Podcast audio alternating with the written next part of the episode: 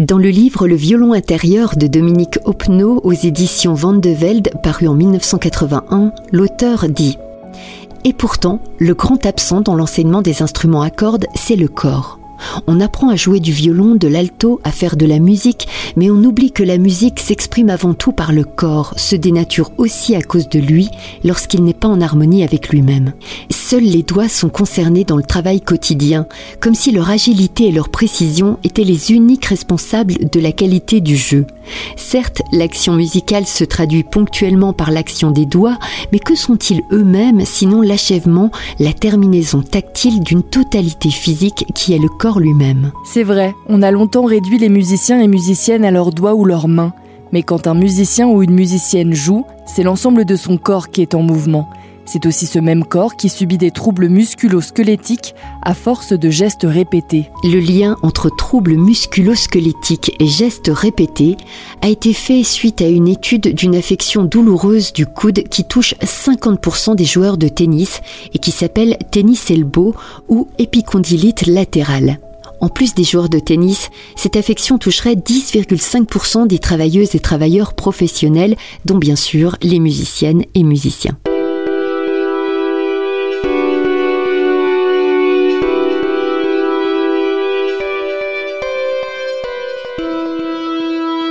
Bienvenue dans le podcast de la Criée Média, la main des musiciennes et musiciens. Une enquête sur les troubles musculo-squelettiques et autres douleurs qui touchent les musiciennes et musiciens professionnels d'orchestre, réalisée par Léna Ayou et Karine Paulien, menée en collaboration avec Céline Buissou, ergothérapeute à Tonon-les-Bains et Gaillard, spécialisée dans l'appareillage et la rééducation du membre supérieur et du musicien.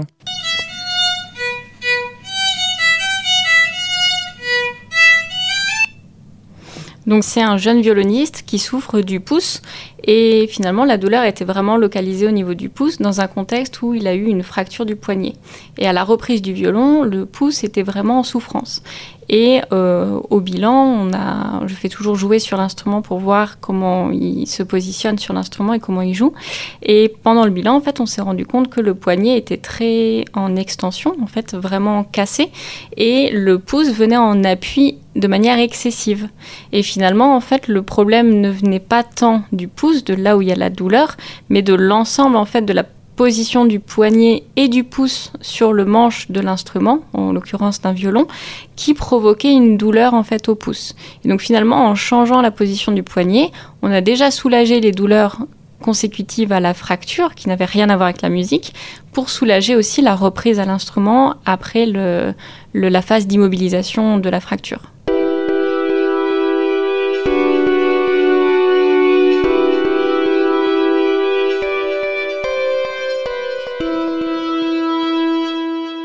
Vous dites c'est un objet complexe, l'anatomie euh, de la main. Est-ce que vous pouvez rentrer un petit peu plus dans les détails Alors c'est déjà une complexité à, toute échelle en fait, que ça soit osseux, articulaire. Ce qui implique une articulation, c'est évidemment des ligaments qui vont maintenir les os entre eux et qui sont extrêmement complexes, qui n'ont pas de nom, mais qui ont carrément les noms de leur insertion au niveau des os, tellement il y en a. On reconnaît les ligaments par leur insertion osseuse et ils n'ont pas de nom comme on peut avoir le tendon d'Achille. Dans la main, c'est vraiment les, ligaments liés d'un os à un os euh, en citant l'os, tellement il y en a.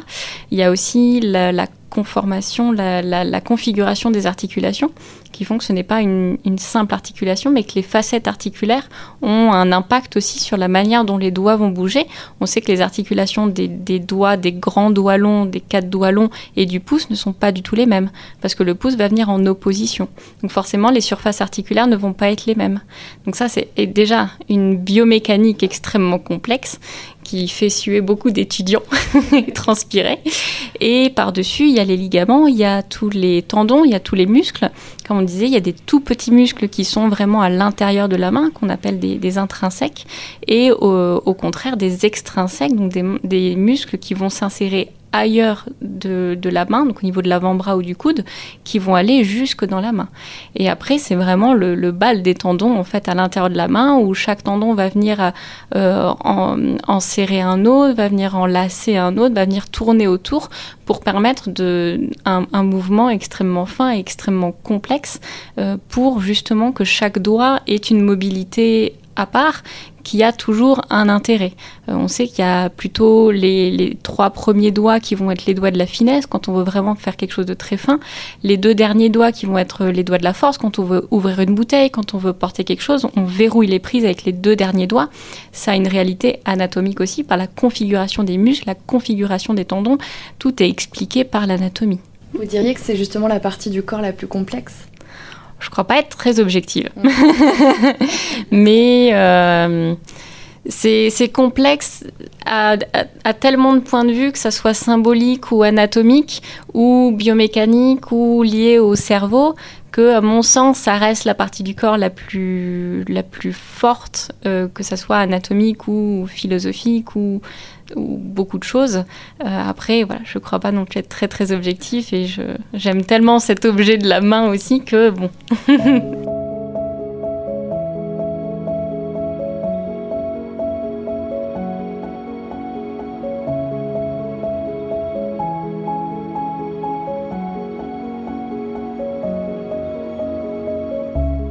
Le docteur Philippe Queno, spécialiste en chirurgie de la main, membre fondateur et associé de la clinique de la main à Genève. La main, c'est le, prolongement du cerveau direct. Hein. c'est ce qui vous permet de. C'est l'outil, c'est l'organe qui permet de souligner le discours euh, démontrer des, émotions, c'est l'organe qui permet d'entrer en contact avec l'autre. Il y a un côté finalement philosophique qui est assez intéressant. Il y a un côté artistique. Une main, c'est assez beau comme, comme organe. En tout cas, plus qu'un foie ou un rein, à mon avis. Bon, on, a moins souvent l'habitude de, voir un rein ou un foie dans la rue, donc euh, c'est clair que c'est plus joli.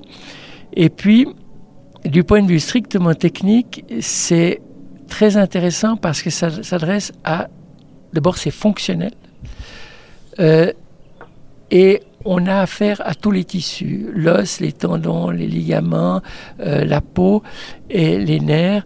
Donc si vous devez en permanence avoir une vision globale de, de,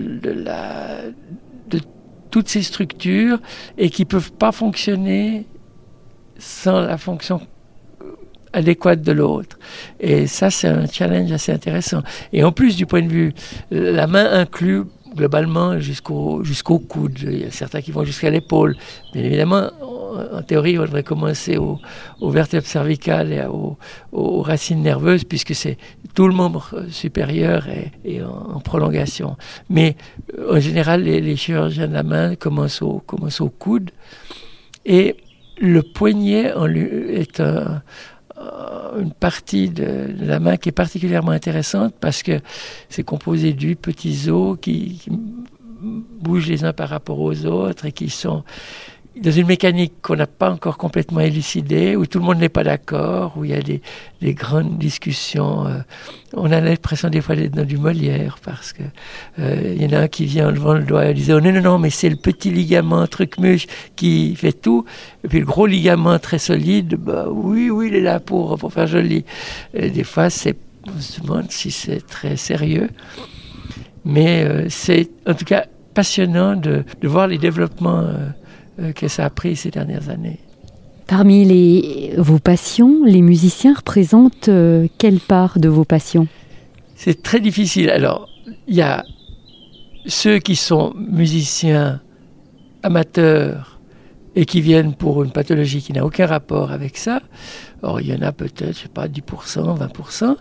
Et puis, il y a ceux qui sont musiciens soit professionnels, soit amateurs, très éclairés, et qui viennent parce qu'ils ont euh, un problème qui les empêche de jouer. Alors c'est des problèmes qui peuvent être euh, accidentels. Hein. Il tombe du troisième étage, il se fait une fracture du poignet, euh, il a euh, il s'est coupé le, doigt, il a un, nerf coupé ou des tendons coupés, ou bien alors il a toutes les pathologies typiquement du musicien, alors là qui, qui sont un domaine extrêmement, extrêmement vaste et, est extrêmement difficile.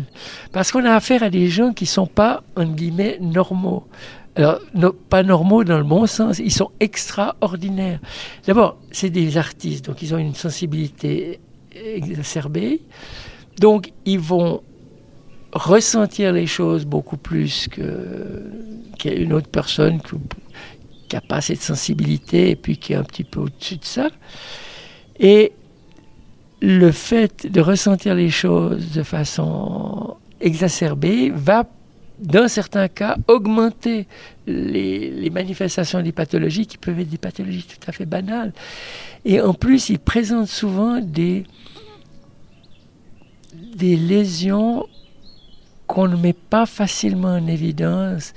Si vous avez une maman qui a son petit gamin, qui le baigne tous les jours, qui le linge et qui se fait une tendinite, ce qu'on appelle la tendinite de De Kervin. C'est une tendinite qui est sur le bord euh, euh, du, poignet et qui est typique de la maman qui s'occupe de son enfant. Il y a des signes absolument clairs. Vous appuyez à tel endroit, ça fait mal, vous faites telle manœuvre. Euh, mon Dieu, quelle horreur, vous me faites mal. C'est clair. Le musicien, c'est pas comme ça. Il a des tendinites qui n'ont pas les, les manifestations habituelles euh, cliniques et on doit être beaucoup plus à, deviner qu'à constater. Et c'est là que c'est très utile de connaître un peu la musique et savoir comment on positionne sa main sur des instruments, voir souvent le patient avec son instrument pour voir s'il tient bien. Alors là, ça dépasse un petit peu ma compétence, même si j'ai quelques notions. Mais c'est là où le, les rééducateurs, et en particulier les ergothérapeutes, qui sont spécialisés, qui connaissent très bien ça, peuvent prendre en charge globalement le patient et en travaillant simplement sur la posture, peuvent l'empêcher d'avoir des crispations ou des, douleurs tendineuses. On voit ça d'ailleurs aussi chez les gens qui font beaucoup d'ordinateurs. C'est des mouvements répétitifs. Euh, c'est clair que le, pianiste qui reprend 55 fois de suite le, petit passage difficile, euh, il arrive un moment où il va fatiguer. Et certains pédagogues avaient l'habitude de dire, vous, vous devez travailler jusqu'à avoir mal et maintenant, on revient en arrière et on dit, mais c'est absurde. Il faut justement travailler régulièrement, puis quand on commence à sentir que ça va faire mal, on arrête pour éviter les surcharges. C'est comme le sport. Si vous faites trop de sport, vous faites des claquages, vous faites des tendinites, etc. C'est un entraînement physique. J'ai récemment été voir un concert d'un pianiste, je n'ose pas dire qu'il est russe par les temps qui courent, mais un pianiste remarquable qui s'appelle Matsuev et qui a joué la deuxième sonate euh, de, de Rachmaninoff, dont le troisième mouvement est, une bataille rangée. Mais il était épuisé à la fin. Euh, Alors, vous imaginez reporter sur des structures aussi délicates et fines que des doigts, des efforts énormes, euh, en répétition, en puissance, en, euh, et, mais il faut, il faut pouvoir gérer ça euh, avec par moments beaucoup de force, puis par moments beaucoup de délicatesse. C'est donc des, des, mouvements alternatifs, et ça, certainement, ça crée des, problèmes. Mais le, pianiste du dimanche qui joue tranquillement, s'il a une bonne position, euh, va pas forcément se faire les, mêmes problèmes que les professionnels.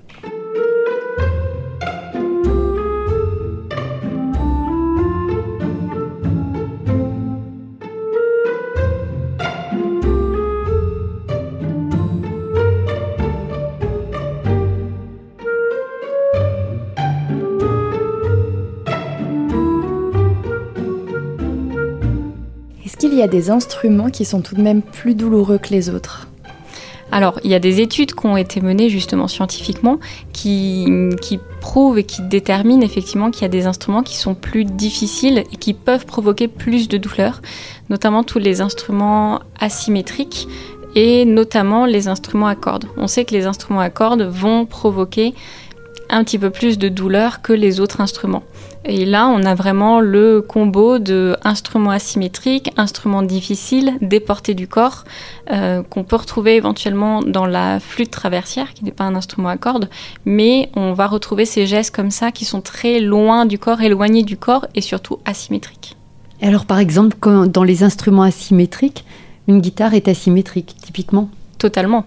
Elle est asymétrique jusqu'au bassin, jusqu'au pied, parce que les musiciens euh, guitaristes jouent souvent avec un trépied, et le trépied fait monter le pied, qui fait monter le genou, qui bascule le bassin, qui peut provoquer une torsion un peu du dos. Et en plus, les mains et les épaules sont complètement en sens opposé. Et donc finalement, on voit que le, le corps du guitariste est souvent, doit être complètement tordu autour de son instrument. Et donc là, justement, on va essayer de naviguer entre euh, ce, qui, ce dont on est obligé de faire pour pouvoir jouer, sinon on ne peut pas jouer, et le soulager le corps, qui peut parfois être un peu antinomique. Les, mêmes gestes répétés à l'infini au cours des exercices et des concerts provoquent toutes sortes d'affections. Est-ce que vous pouvez nous en parler? Alors, on connaît aussi trois principales pathologies des musiciens.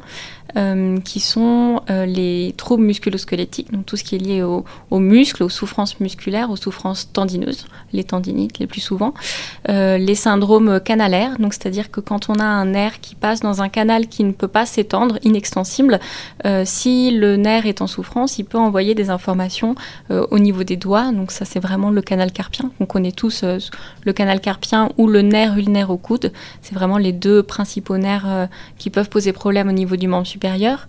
Et la troisième pathologie qui est un petit peu moins connue euh, euh, en dehors des musiciens, c'est la dystonie de fonction. Donc c'est vraiment une pathologie euh, neurologique. Donc ça vient vraiment du cerveau qui provoque en fait des comme des crampes, comme des tremblements en fait au niveau d'un doigt ou d'un corps musculaire ou d'un groupe musculaire qui fait que la main se met à trembler sans raison apparente, sans contrainte particulière, mais tout le temps à ce même passage ou à la même sollicitation. Donc ça c'est vraiment un dérèglement euh, euh, extrêmement global du cerveau, en fait, de la représentation des doigts au niveau du cerveau, qui fait que ça s'embrouille, ça vient s'emmêler pour X ou Y raison, et que le muscle, en fait, ne répond plus à la commande du cerveau. Et ça, on l'observe, ça reste une pathologie rare du musicien, mais on l'observe euh, presque trois fois plus chez les musiciens que chez les personnes qui ne sont pas musiciens. Donc ça reste une pathologie rare, mais beaucoup plus présente chez les musiciens que, euh, que les autres personnes.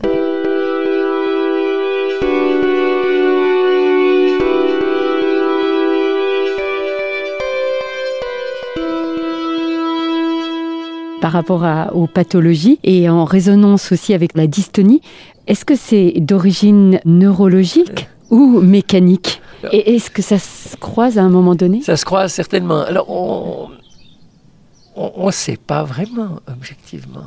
Euh, on ne sait pas d'abord s'il y a, si c'est seulement fonctionnel, c'est-à-dire qu'il y a un moment ou un autre, euh, on n'arrive plus à, à, coordonner ses mouvements parce que émotionnellement on n'est plus capable. Vous savez, en golf, il y a un truc très particulier qu'on appelle le yips. Mais ça touche d'immenses champions. Hein. Euh, ça a touché un numéro un mondial une fois qui pouvait plus peter. Peter, c'est donc le, le, coup sur le green où on, on, fait délicatement entrer la balle dans le trou. Et au moment où on fait le mouvement, il y a tout d'un coup des crispations qui fait qu'on euh, tape de travers et qu'on loupe son coup. Eh bien, c'est exactement ça. Ça, c'est émotionnel au départ, certainement. C'est-à-dire la peur de louper le putt. Et d'ailleurs, le joueur auquel je, je pense, il a commencé à avoir ça après avoir loupé un fameux putt dont tout le monde se souvient dans une compétition importante, etc. Et ça, ça l'avait traumatisé au point que petit à petit, alors que c'était un type extraordinaire, il a mis 20 ans pour s'en remettre. Alors maintenant, chez les vieux, il gagne tous les, les parcours parce qu'il n'a plus le côté émotionnel. C'est vraisemblablement ça. Au début, c'est probablement émotionnel. On veut tellement performer, c'est un, mot qu'on aime bien maintenant dire performer. Alors, on veut tellement faire bien, on veut tellement euh, oui, arriver euh, à, imiter tous les Coréens, les Japonais, les Chinois qui, qui, jouent à une vitesse folle sans faire de faute et tout ça, qu'on se met une pression folle et probablement qu'on surchauffe la machine neurologique. Et aussi musculaire, mais je pense que c'est d'abord une question de coordination neurologique. Mais j'ai aucune preuve, et je crois qu'on n'a aucune preuve. mais on peut arriver en infiltrant spécifiquement certains groupes musculaires avec du Botox, on peut diminuer l'importance des contractions musculaires et arriver un tout petit peu à diminuer ces, ces, problèmes. Alors, est-ce que les commandes restent anormales, mais que l'organe effecteur est corrigé et puis qu'on y arrive quand même C'est la poule et l'œuf. Évidemment, si on est un musicien professionnel et qu'on se casse un os d'une main, euh, il faut viser à remettre à ce que l'os soit dans la même position et que tous les tissus mous qui agissent sur cet os, les muscles, les tendons, ne soient pas dans une autre position. Donc souvent, on est contraint d'opérer des fractures pour deux raisons, pour remettre l'anatomie normale et pour permettre une mobilisation précoce. Mais il faut être très prudent. De nouveau, ces gens sont des hypersensibles, ils ont peur, ils ont peur de subir une intervention. Donc, il faut pas se précipiter, je vous opère cet après-midi, une petite opération. Il n'y a jamais de petite opération pour le patient. Il faut leur expliquer en détail ce qu'on va leur faire, quels sont les avantages, quels sont les inconvénients, quels sont les risques. Puis on lui met un petit plat, puis on attend deux jours, puis on le revoit, puis on rediscute. Des fois, on a le temps. Hein. On a facilement une semaine pour, faire une, pour opérer une fracture de métacarpien, c'est pas un problème.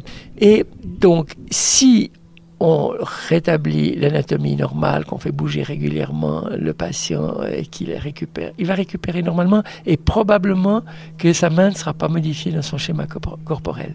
Mais une opération aussi banale, ce qu'on appelle un doigt arceau, un doigt arceau, c'est un doigt qui, qui bloque et qui saute parce que les tendons qui plient le doigt sont, ont leur gaine qui s'est épaissie et au passage d'un tunnel dans la paume de la main, frotte, frotte, va être de plus en plus gros, puis ensuite fait des à-coups pour arriver à des blocages. Si on fait l'opération, qui est une opération simple, on fend la poulie, on bouge, 90% des gens euh, vont évoluer favorablement. Parfois, il y a, un peu long, il y a des fois des gens qui évoluent pas favorablement parce qu'il y a des statistiques, même si le travail était bien fait, je précise. Et par contre, chez le musicien, on va modifier un peu les, les angles d'attaque du tendon et ça peut éventuellement, pour certains, pour pianiste, je pense que ça ne change rien. Pour un violoniste, ça peut éventuellement changer quelque chose, surtout sur l'index et le médius. Peut-être pas sur les autres doigts qui travaillent un petit peu en flexion, mais qui travaillent un peu en, flexion de la, première articulation, de la métacarpophalangienne, comme on l'appelle. Mais tout dépend, euh, comme toujours, un bassoniste qui se coupe un doigt entièrement, qui s'ampute un doigt, le quatrième doigt, puis qu'on remet bloqué comme ça, droit, euh, sans avoir de flexion au niveau de, des deux articulations du doigt, mais une flexion à la base du doigt, il peut jouer parfaitement bien.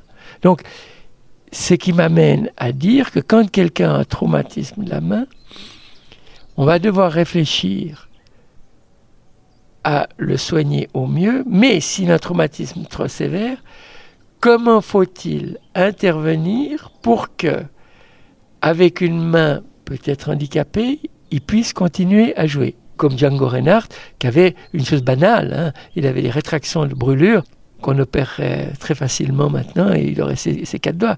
Bon, ça l'a permis de développer une technique particulière et de faire la carrière qu'on sait. Mais il faut anticiper et se dire, ce musicien est bassoniste, il a un quatrième doigt cassé. Bon, si on n'arrive pas à lui réparer sa fracture articulaire au niveau de la première phalange, eh ben, on pourra la lui bloquer dans une position fonctionnelle. Mais si c'est un violoniste qui a une, une fracture au niveau de l'articulation entre la main et le début du doigt, au cinquième doigt, et puis il faut qu'il puisse la plier complètement, sinon il, est, il est ennuyé. Donc on doit, on doit toujours anticiper. Et ça veut dire qu'il faut que le chirurgien de la main doit connaître un peu les instruments. récemment, j'ai écrit un, papier là-dessus. Il n'y avait pas de littérature. Euh, je me suis amusé à je sais pas si je me suis beaucoup amusé. Ici, quand même, c'était assez amusant.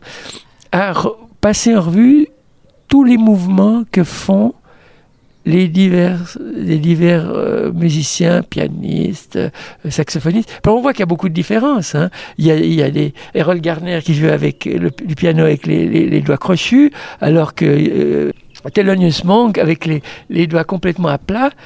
Au point qu'une fois un de ses copains l'a dit Mais c'est dingue comme tu joues du piano, euh, il doit toujours à plat. Ah bon, il y a une autre technique. Donc pour lui, c'était évident que c'était comme ça. Donc, euh, mais en principe, il y a globalement des positions logiques. Donc il faut tenir compte de tout ça pour euh, corriger correctement. Mais en principe, dans les pathologies banales, bah, fameux tunnel carpien, le nerf coincé, on libère le nerf et puis les gens sont tellement soulagés de toute façon. Mais je me souviens d'avoir opéré un du côté droit, donc c'est l'archet, un violoncelliste qui avait très peur et puis finalement on a beaucoup rigolé après parce qu'il m'a dit mais finalement c'est rien du tout. Et vous savez j'ai joué dès le premier jour. Et puis, mais la droite, ça sera autre chose, parce qu'il me dit non, ça sera pas autre chose, ça sera exactement la même chose. Mais ça fait six mois que je le prépare. Et on rit beaucoup d'ailleurs. Chaque fois que je le vois dans un concert, il dit ouais, il faut absolument que ça fait ça. Mais bon, ça va encore, ça va encore. Ça c'est rigolo. Et, je pense que leur côté relationnel est déterminant aussi. Parce que si on arrive à, mettre le, patient en confiance, et c'est lui qui vient, il dit, bon, vous m'avez convaincu, vous allez m'opérer cette fracture, vous mettez vos vis, et puis, et puis après, ouais, j'ai bien fait, ça, ça, regardez, c'est impeccable. Et puis il y en a même qui m'envoient un petit, euh, une petite vidéo avec euh, un petit morceau. C'est assez rigolo.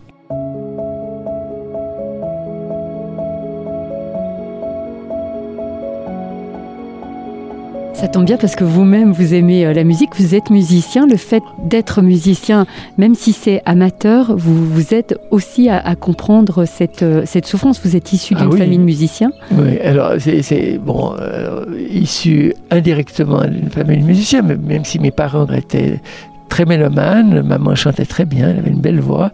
Oh, d'ailleurs, c'était rigolo parce que si on arrivait, à l'époque, il y avait beaucoup de monde dans, les églises et quand on allait au temple, le dimanche, on était bien évidemment en retard, mais c'était obligatoire d'y aller. Et on, attendait qu'il y ait un cantique pour repérer maman pour aller, parce qu'elle chantait plus, euh, plus haut et, beaucoup mieux que tous les autres. Et, euh, et c'est clair que pas jouer du piano, mais c'est clair que ça facilite. Alors bon, moi j'ai une sensibilité euh, euh, qui est, je sais pas si c'est une sensibilité de musicien ou une sensibilité naturelle, mais qui me fait bien comprendre souvent le, le problème auquel ils sont confrontés. Parce que je me dis, si moi je peux plus jouer du piano, alors que je joue très mal, euh, c'est un drame absolu. Mais un concertiste alors bon, on, connaît l'histoire de Schumann qui est devenu compositeur et chef d'orchestre parce qu'ils étaient, ils étaient mutilés un doigt pour pas. on ne sait pas s'il avait probablement une dystonie ou, ou bah, Wittgenstein qui avait, qui avait perdu le bras droit à la guerre et, pour qui on a écrit des concertos pour la main gauche.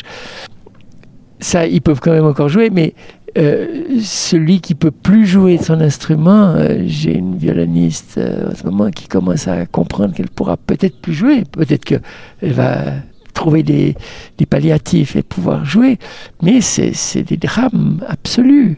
Donc je me mets à leur place, c'est épouvantable. plus pouvoir faire quelque chose pour lequel on est passionné et qu'on peut en principe faire jusqu'à 100 ans. Rubinstein joue encore à, à 90 ans.